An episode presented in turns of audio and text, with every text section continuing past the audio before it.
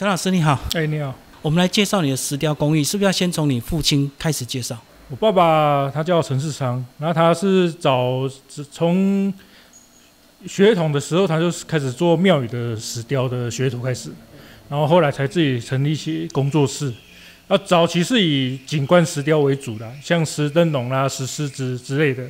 那到后期才慢慢转成到现在的石雕茶盘跟一些啊雕件的创作这样子。对。那他在整个学习的过程是有经历从纯手工到机器吗？他早期因为早期庙宇的老师傅要求就是手工雕琢嘛，因为那时候的机器气动的东西都还没有，所以他是早期都是手动手工的。那后来有电动工具以后，他当然是有是使用这样子，慢慢去跟着啊时代去进步这样子。对，好，那你个人是从什什么时候开始接触？大概是从二零零八年回来。回来家里帮忙这样子，因为那时候爸爸因为早期做石雕，他的身体状况有一些不好，所以就回来帮他分担一些家计这样子。对，所以你在还没回来之前，小时候都没有接触，从小就看爸爸在做石雕了，只是说那时候对这个是没有什么兴趣的。对，那就是说啊，长大以后家里需要帮忙，那我就回来帮忙啊，慢慢做，慢慢做出兴趣这样子。对，所以你等于二零零八年回来从头学，啊，对。就是跟着爸爸，就是他他说什么我们做什么这样，从助理的角色开始做了这样子。对。然后你自己觉得你大概到几年才能够完全成熟跟独立？一般来讲，我们早期说的学学功夫要三年十个月嘛。这基本上我们这个东西，呃，其实上手每天接触来讲，大概一年一两年就慢慢熟悉这个流程的啦。然后。直到可以真正独立创作，大概就也是到两年后这样子。对，所以一开始纯粹就助手在旁边帮忙。对对，因为那时候我们还是做景观石雕嘛，所以比较需要人手去搬动啊，或是做一些粗粗配的动作这样子。所以它都是大又重，是不是？对，早期我们做的是景户外的嘛，所以大部分都是那种比较大大型的石雕这样子。你们后来是怎么样慢慢转型，所谓这种比较精致小巧的插盘啊什么的？嗯，因为后来景观石雕的东西慢慢被大陆一些东南亚的制品慢慢取代嘛。然后我们因为我们都是纯手工，所以量你一定比人家少，价格也比较没有竞争力。所以后来我回来慢慢做，我觉得说，呃，这个东西市场需求越来越少。可是当时的普里其实是以茶盘、石雕茶盘为主要产业的一个地方，那我们就想说，那既然我们也是做石雕的，那何不我们就是慢慢转型，也是做相关石雕茶盘的东西，这样子才慢慢慢慢上手了。因为其实我们在石雕茶盘业者来讲，算是比较晚进入这一行业。虽然我爸做石雕很久了，可是我们做茶盘是比别的叶子还慢的。你说普里蛮多这个石雕茶盘，那有特别的原因吗？呃，因为普里这边哦，我们像我们的梅溪，我们一些啊周边的溪流河床，有一些天然的石材，像黑胆石啦、石心石啊，就是普里在地的石头。那早期普里其实就是玩雅石的一个地方，有很多捡石头的啦，玩雅石都在这边出入。啊，后来慢慢才进行所谓的加工啊，石头的加工啊，甚至到后面啊一段时间开始流行石雕茶盘。啊，那石料他们流行的时候，就是等于说，当时在普里业者算是蛮新新兴的一个行业了，就是大家都是在做茶盘的加工这样子。啊，所以我们想说，呃，既然来到这个地方有这些天然食材为优势嘛，所以我们想说，那就融入这边，也是做这个行业这样子。哦，就是因为地缘的关系，就会聚集很多同业，对对对。嗯嗯嗯。那在石雕茶盘上，到底怎么样走出它的一个差异性？因为不懂的人看起来都很像，对不对？应该说早期就是我们早期的石雕茶盘，因为啊技术的问题、工具的问题，其实早期的石雕都比较厚重，然后比较重雕琢，像雕龙啊、雕凤啊，对雕工，或是说比较大型、比较气派。因为那时候石雕茶盘，呃，它的市场是比较小众。所以买得起的人比较少数，那等到后期比较多人加入创作以后，那慢慢这个东西也普及化了，所以后来的茶板就会变得慢慢改革。那像我们做的茶板跟其他业者最大的差等就是，他们大部分还是做传统式的，就是一个可能一个凹槽，一个泡茶的呃一个区域，做一个简单的修饰抛光，哦，欣赏石头的纹路。那我们是比较注重在盘面的设计跟他的创作理念啦，因为我们知道我们比别的业者慢晚进来，晚进来，所以我们必须做一个差异性。那加上我爸他本身的资历就是做传统雕刻出来的，所以我们有很多啊，因为一开始我还不会做嘛，所以以报我爸爸的理念开始做，他就是会把一些传统雕刻融入到茶盘里面。那又不像传统的要做很大型，我们就是一个点缀啦，哦，把自己的呃一些他早期做的像呃有龙龙的啦、石磨啦，或是做一些啊呃荷叶啦这些理念去加入在茶盘里面。啊，因为我爸爸本身也很会写书法，所以他把他的书法字融入在创作里面，然后再刻字就对对对。哦，所以以前就是还是会喜欢华丽的图案，现在慢慢大家都会简约风，对对对，所以就看起来很有设计感。对，使用的年层也有降低。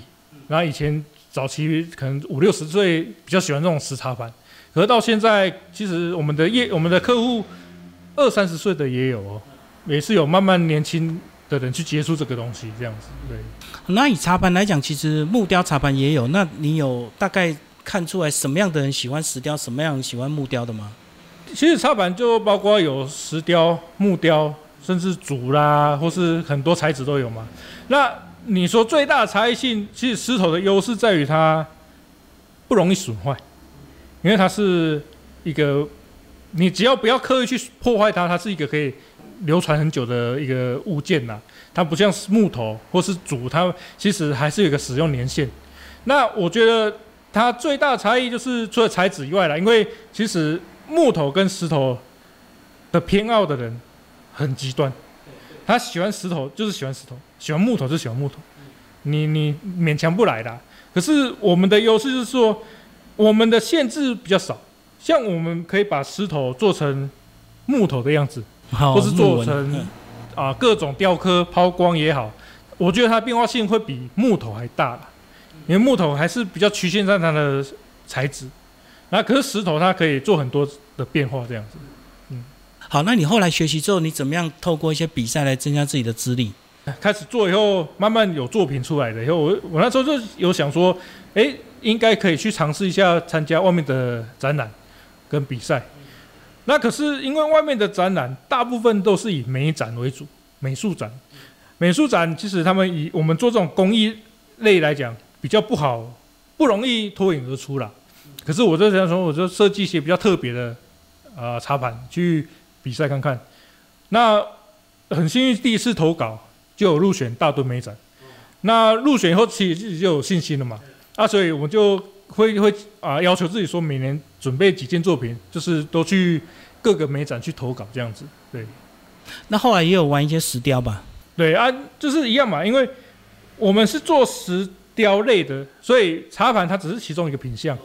那你很多像我们找到一些石头，它不见得能做茶盘，可是它可以做一些小雕件，那也是做周边的东西啦，就比如说像乌龟啦，或者说什么蟾蜍啦，就是比较吉祥的寓意的东西，我们也会做一些尝试这样子。对，所以的意思是石头要好、要大、完整才能够做茶盘嘛？对。呃，对，大就是基本的嘛，因为你一个基本的盘面呐，你一定要有啊，因为你受限，其实现在的合川法你是不能去剪开采的。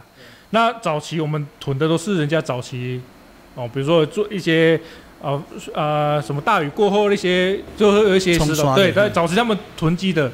啊，你现在越来越少的话，我们可能就是茶盘会越做越小，然后再就是做一些小雕件这样子，对。也要配合转型就对了。对，因为你天然资源本来就有限嘛，那我们在有限的资源要去做我们可以去做的东西，都但还是要去配合他们这样子。对。好，那你们这石雕叶子是不是有几年也是非常好的光景？就是有一段时间大量入客来普里嘛？对，像像我们进来那一年，二零我回来帮忙，二零零八年那时候刚好陆客就开放。开放。那一年开始，其实哦，那那五六年。陆客跟我们在地业者，像我们包括我们自己都有出货到大陆那边去。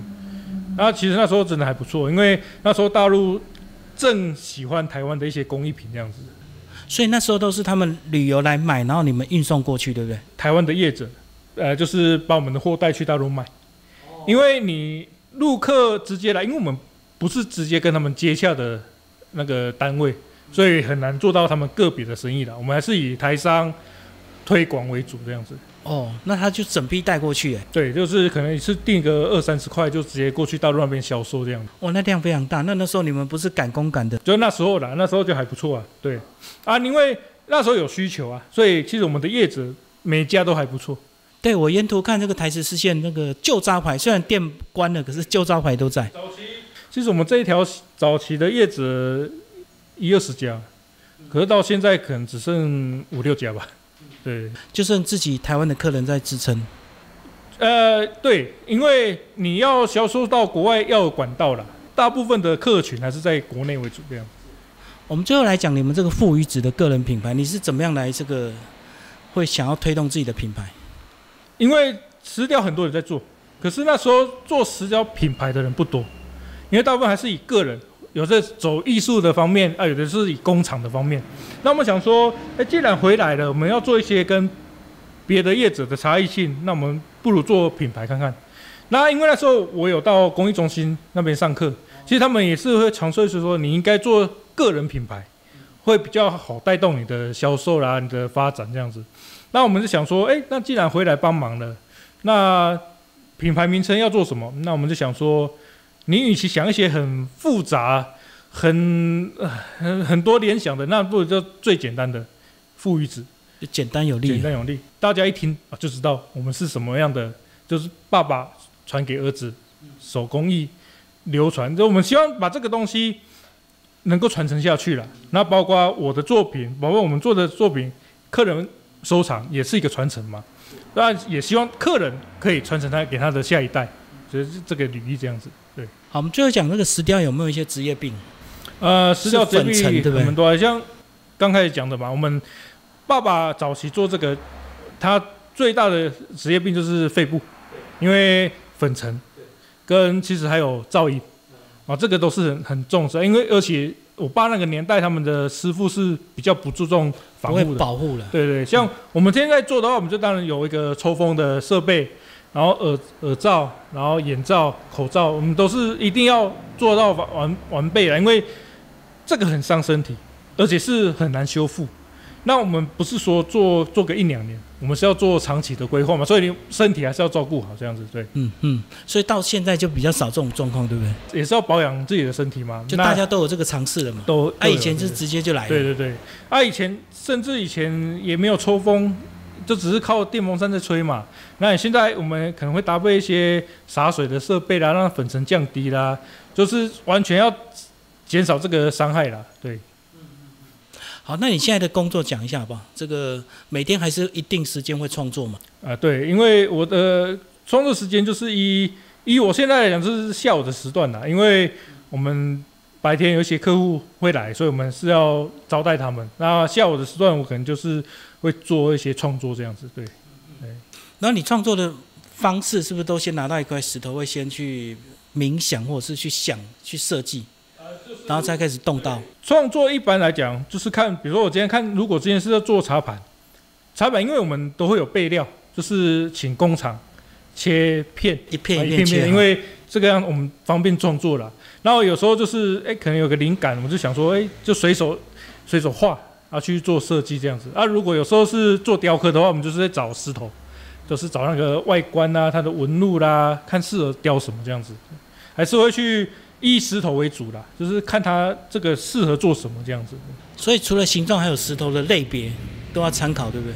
对，因为石头其实它就是天然的天然的资源嘛，它有各种纹路、各种样式啊。你其实你太强调工。会反而把它的美感给毁掉嘛？你应该是顺着它的纹理去创作这个作品，才比较有收藏价值。这样子，对，对啊，好像有些雕刻家一开始年轻会挑战那个精细的，到后来就越来越简约，越来越简朴。因为这一般来讲就是这样嘛。你年轻的时候你会想要炫技啊，你有什么技术？而且那时候你的各方面技能都是。顶峰的时候，所以你会挑战一些比较高难度的创作。那等你有的年纪，等你的历练到了，其实你会觉得说，反而简约，反而比较那种所谓的巧雕，才更能发挥石头的价值。就更耐看，对不对？对对对，嗯好，谢谢陈老师。好，谢谢。